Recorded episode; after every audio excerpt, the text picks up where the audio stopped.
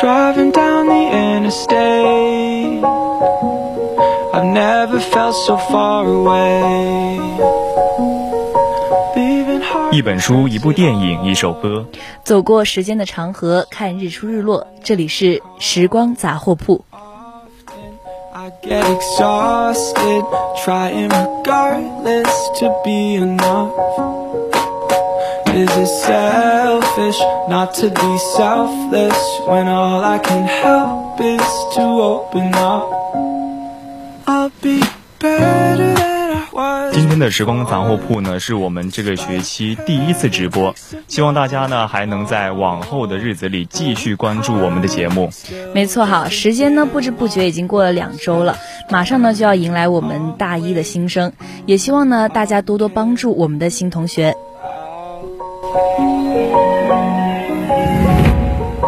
Flipping through our photographs. Those moments never seem to last. Listening to self control. Those feelings that you'll never know. Leave me, it's never easy. I've had a lifetime to be alone. If you when 今天呢，我们要给大家介绍的第一部电影就是《八佰》。《八佰》呢是由华谊兄弟电影有限公司、北京七印象文化传媒有限公司出品，由管虎执导，黄志忠、张俊一、欧豪、张成、王千源、姜武等人主演的战争题材影片。该片呢于二零二零年八月二十一号在中国内地上映。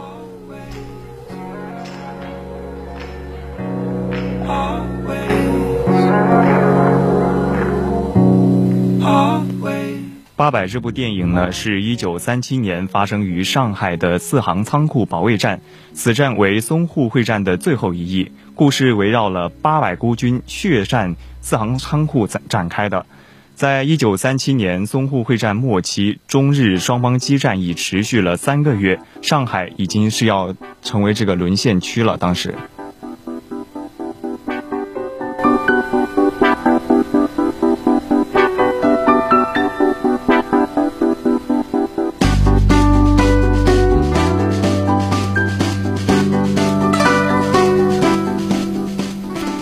第八十八师呢，二百六十二旅五百二十师团团副谢晋元率了四百二十余人孤军坚守最后的防线，留守上海呢四行仓仓库，与租界呢一河之隔，造就了罕见的被围观的战争。围壮声势，实际人数四百人的，而对外称八百人。八百壮士奉命留守上海闸北，在苏江河畔的四行仓库陆战四天。直至十月三十号才获令撤往英租界。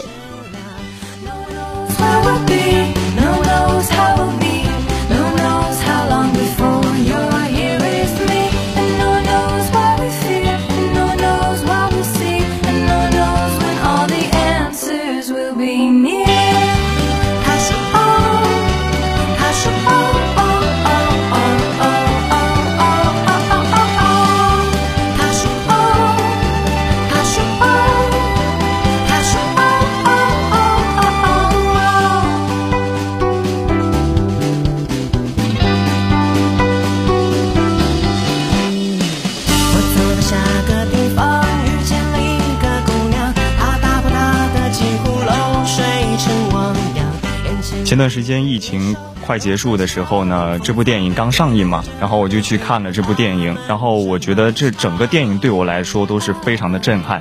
佳慧，你有去看这部电影吗？呃，就是在这部电影刚上映的时候，我就去看了，因为这部电影它很长，就是跟之前的抗日神剧在基调上就有很大的突破。因为我知道呢，其实战争是很残酷的，但看到现在呢，繁华的大都市上海，在那个时候呢，就只是被炸的只剩下租界一块正常的地方的时候，就也让我感到不免震惊。对，而且很多地方他拍的非常的真实，就好像我觉得有个非常感人的地方，就是说，就有个镜头是这个陈树生嘛为首的几个士兵，然后他们绑了这个炸药从楼上一跃而下，用人肉炸弹粉碎了日军的铁甲攻击。我承认，我当时看到这里的时候，我其实内心非常的感动的。想想我们今天的美好生活，其实是有多少个陈述生为我们带来的。是的，就是我印象很深的，就是我们的电影当中有一匹白马。就我一开始呢，并不知道这匹马的意义，在枪林弹雨之中呢，一匹血肉之躯的大白马的出现，它似乎呢就是与我们这个环境有点格格不入。但是呢，看到后来我才明白，这匹白马的存在就是中国人民抵抗外敌侵入的精神气的象征。对，而且有个镜头呢，它是在这个租界的对面四行仓库的马路上撒野狂奔的样子。呃，有这个影评就说啊，它其实代表的就是中国人民对自由的象征。当然了，这只是呃，就是影评人的个人理解。是的，我我当时其实看我也有同样的见解。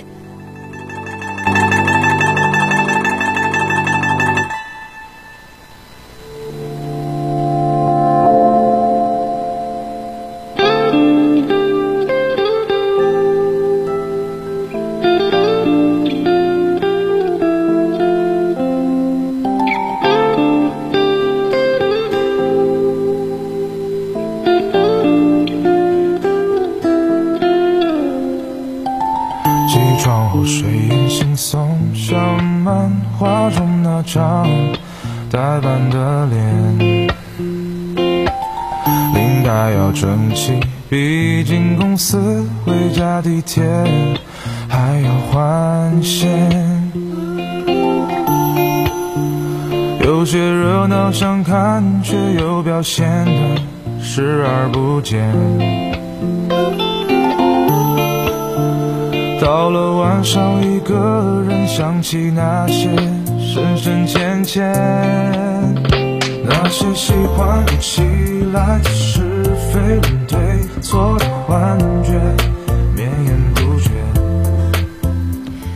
影片全场呢用苏州河两岸的景象做一个对比，一边呢是被炸得只剩下一片废墟的战场和只有八百战士坚守的四行仓库，一边呢却是歌舞升平的各国租界，上空还有全世界的各国人员在观察着这场守卫战。其实那个时候的中国国力是非常的薄弱的，在联合国上孤立无援。本来这场抵抗啊，是为了争取在联合国会议上争取世界各国对中国反日本侵略的支持。当时中国外交官顾维钧已经到了比利时，但是各国借就是借故拖延了会议的时间。最后呢，国民党政府只能寻求英租界的保护，让八百战士剩下的人进入这个租界。是的，就之所以说弱国无外交，什么时候呢都需要比自己更强，在国际上呢才有话语权。当时在租界的中国人呢，看似一个个都在看着戏，但其实呢，大家都在密切关注着这场战争，自愿请战，把电话线拉到四行仓库的刀子，光荣地完成了任务，但是呢，却没能活着回去。对，还有一个点呢，就是说我在看这部影片的时候，我也看到了有一个有一个人，就是献出了一个党旗，然后他还捐出了这个吗啡的赌场老板荣姐，他其实一直都在关注这个战争，最后忍无可忍的扛着枪打响了对面日本兵的这个教授。对，就我记得这部影片里面有很多的人物，其实虽然出现的镜头不多，但是他们的一些做法都是让我们印象深刻。因为我知道，其实人人都向往着和平啊，尤其是平民老百姓。在影片里呢，欧豪饰演了一个角色，叫做端午，是一个呢从农村出来的小年轻，他带着他的弟弟小湖北跟叔叔一起，第一次离开他成长的小县城，想去看看繁华的大上海。但是呢，他并不想打仗，更不想杀人。对，有个镜头是他端着这个枪嘛，但是他下不了手，因为他目睹了自己的叔叔被日本兵残忍杀害后，他才非常的忍心扣抢了这个扳机。其实战争是非常残酷的，对于军人来说，很多时候不是你死就是我亡。是的，但是对于政治家来说呢，那只是他们谈判的一个筹码。黄晓明饰演的军官跟谢晋元团长说，战争呢从来都是为了政治服务的。说起来太残酷、太冷血，但是呢，我们却不得不承认，现实就是如此。八百余人用生命在抵抗日本兵的目的呢，只是为了在谈判的时候能够取得世界各各国对中国的支持。但其实我想，八百个人用鲜血和生命捍卫的是中国人的顽强与勇敢，是保卫国家的决心。其实他们底子里那股不服输的精神气还是挺值得我们学习的。是的，就是在那个背景时代下，这样的精气神对于中国军队，甚至是中国人民都是非常宝贵的一个支撑。日本兵呢，从山东一路打到了上海。上海如果很轻易的就拿下了，那么日本人南下必定会势如破竹，一举攻破南京。正是因为呢，现在有这么多呃八百壮士一样的人们存在，中国人民呢才有了翻身的希望，才有了今天美好和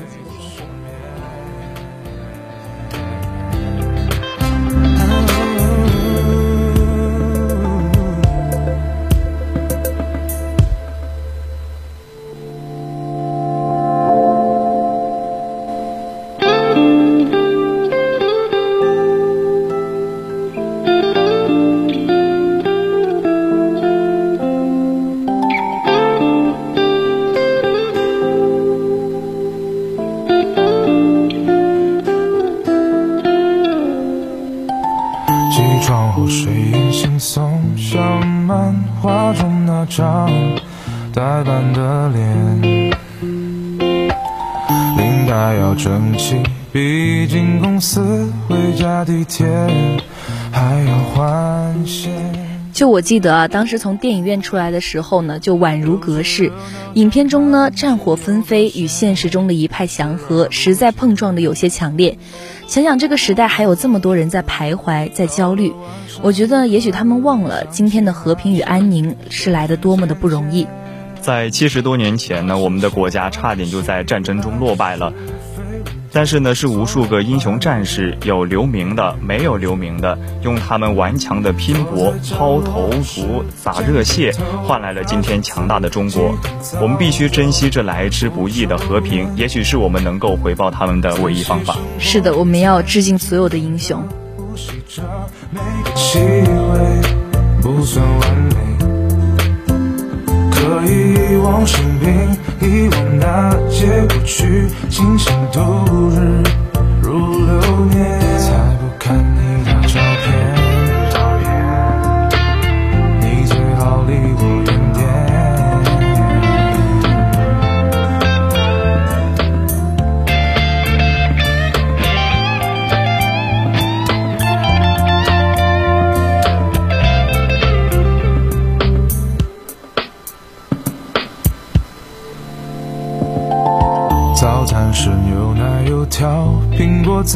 加个鸡蛋，要两面煎。午餐吃汉堡，可乐，明天体脂会不会高一些？晚餐回家楼下面馆咽两口，对付一点。夜宵炸鸡想点一份，算了吧，别破戒。苍生公寓里面，总比在城市疯狂的冒险来的安全。今天我们时光杂货铺给大家介绍的一本书，它的名字叫做《傲慢与偏见》。这本书是英国著名女作家奥丁斯的代表作。这这部作品呢，是以日常生活为素材，反映了当时社会上流行的感伤小说的内容。作品描写了傲慢的单身贵族达西和这个二小姐伊丽莎白，还有单身贵族格莱丁与这个吉因之间的感情纠葛。是的，其实这本书呢，我在初一的时候就已经接触过了，但当时呢，对于剧情的繁琐，很没有耐心去看完它，就是看了几章呢，就没有了兴致，便一直搁在一旁，直至今日呢，才重新拾起。不过呢，在看开头几章的时候呢，可能还是会觉得有一些无趣，但到后来才明白，在这里才是为以后的情景埋下一个伏笔。一眨眼呢，三十几章已经过去了，所以每个人物的性格也很明显的被作者刻画了出来。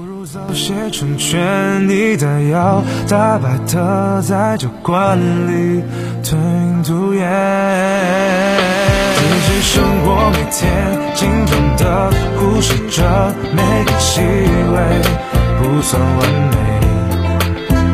可以遗忘生病，遗忘那些过去，清醒度人如流年，才不要和你见面。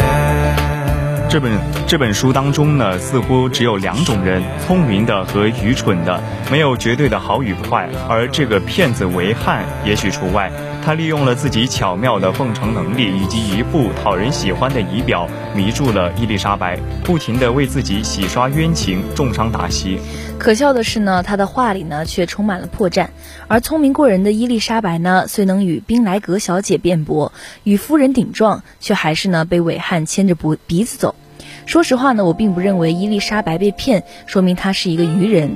人呢总是先入为主。达西先生傲慢无礼的样子早已进入了伊丽莎白的头脑，还怎么样对他产生好感呢？对于旁人的点评，又怎能轻易的置若置若就是感觉好像不关自己的事一样。对，然后我觉得他其实对于达西的产生这个偏见，也算是挺正常的，因为我觉得说旁人自然的话指的是这个伟汉嘛，但是不可否认的是，伟汉长着一张就是很帅的脸，但是表面上就是那种表面上很帅，但是内心当中他有自己的独特的想法，想法对然后他会重伤别人。是的，所以就是说嘛，虽有人不可貌相，知人知面不知心之说。可是呢，就连我这个就是活在二十一世纪，以旁观者的身份去看待这个故事的人呢，仍然是对韦汉产生了好感，又岂能埋怨这个伊丽莎白这一生活在过去时代的姑娘呢？就合上这本书哈，仔细的品味一番，方才发现整部小说呢，之所以吸引人，完全是因为它轻松幽默的格调。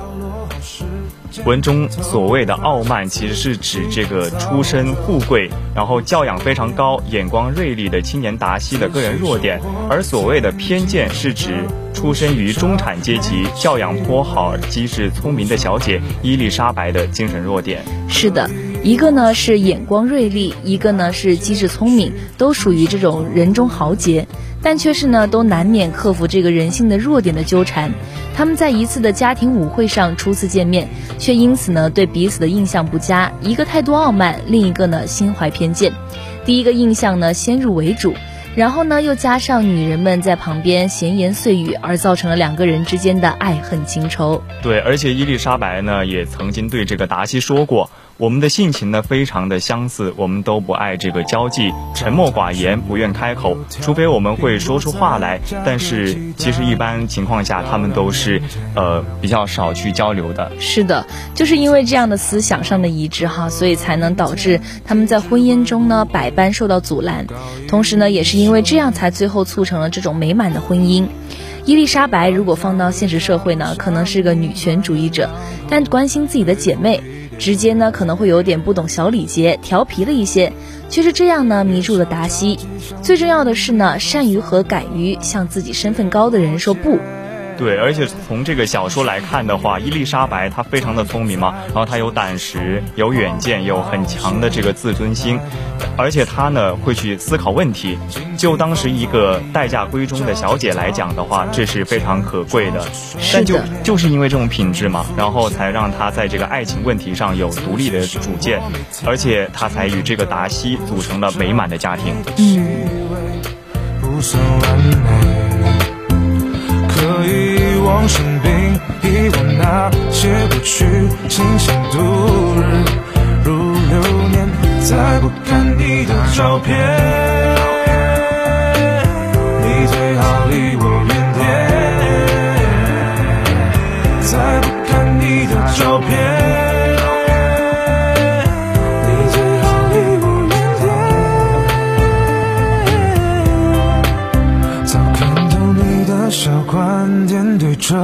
我的大观念，全部都是表演。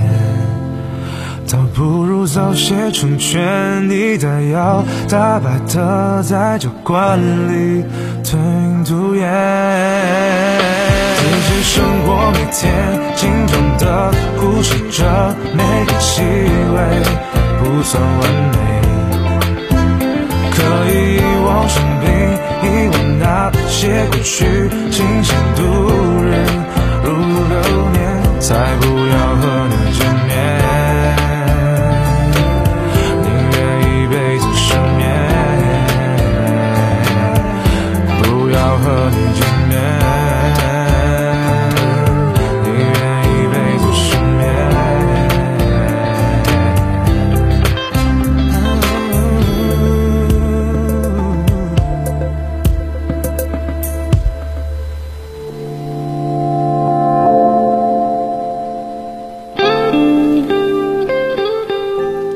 接下来呢，就让我们继续回到这部小说。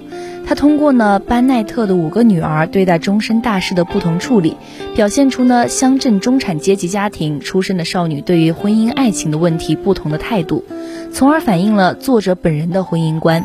为了财产、金钱和地位而结婚是错误的，而结婚不考虑上述因素也是愚蠢的。所以他非常反对为了这个金钱而结婚，也反对把婚姻当儿戏。他强调理想婚姻的重要性，并把男女双方感情作为缔结理想婚姻的基石。在这本书的女主人公伊丽莎白出身于小地主家庭，为富豪子弟达西所热爱。达西不顾门第和财富的差距向她求婚，却遭到了拒绝。是的，伊丽莎白呢对他的误会和偏见是一个原因，但主要的呢是讨厌他的傲慢。因为达西的这种傲慢呢，实际上是地位差异的反应。只要存在这种傲慢，他与伊丽莎白之间就不可能有共同的思想感情，同样呢，也不可能有理想的婚姻。然后在然后在这个故事当中呢，伊丽莎白她也亲眼观察过这个达西的为人处事和一系列的所作所为，特别是看到他改变了过去那种。骄傲自负的神态，消除了对他的误会和偏见，才和他结成了这个婚姻。对，非常的美满。伊丽莎白呢，对达西先后几次求婚的态度呢也不同，实际上呢是反映了女性对人格独立和平等权利的追求，这是伊丽莎白这一人物形象的进步意义。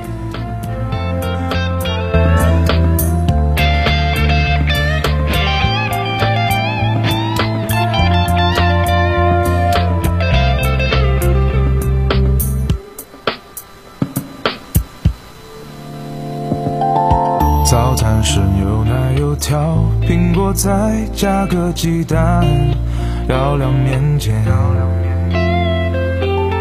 午餐吃汉堡，可乐，明天体脂会不会高一些？晚餐回家楼下面馆咽两口，对付一点。夜宵炸鸡想点一份算了吧，别破戒。苍生公寓里面，总比在城市疯狂的冒险。今天我们时光杂货铺给大家介绍的这首歌是关于南方破碎的理想。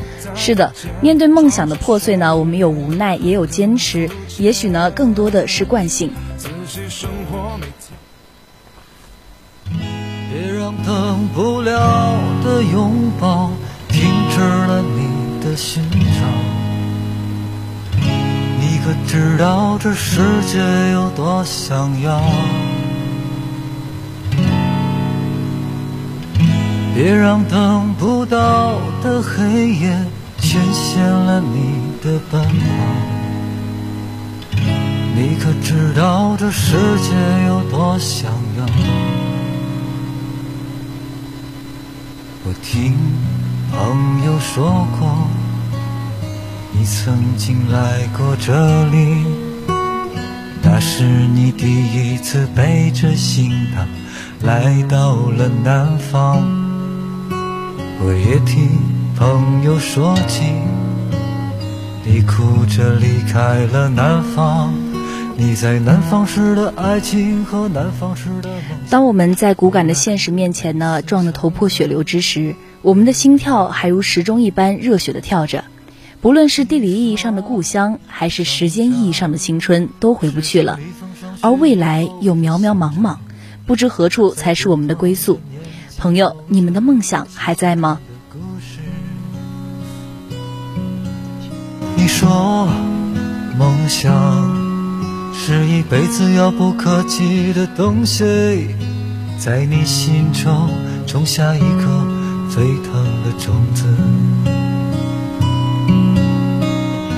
别让等不了的拥抱就停止了你的寻找。你可知道这世界有多想要？别让等不到的黑夜就全限了你的奔跑。你可知道这世界有多想要？今天的时光杂货铺到这里就要全部结束了。我是主播岳涛，我是佳慧。接下来呢，由主播意莹为我们带来八九八点歌送祝福。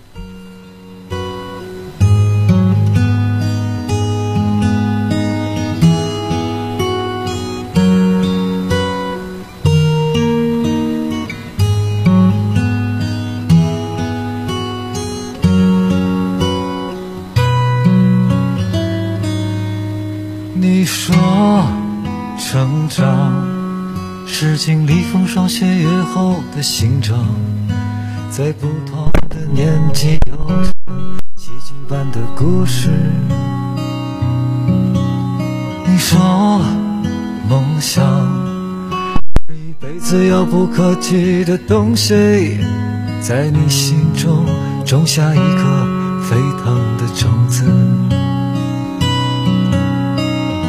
别让等不了的拥抱就停止了你的寻找。你可知道这世界有多想要？别让等不到的黑夜就全陷了你的奔跑。你可知道这世界有多想要？别让等不到的拥抱就停止了你的寻找。你可知道这世界有多想要？别让等不到的黑夜就全陷了你的奔跑。你可知道这世界有多想要？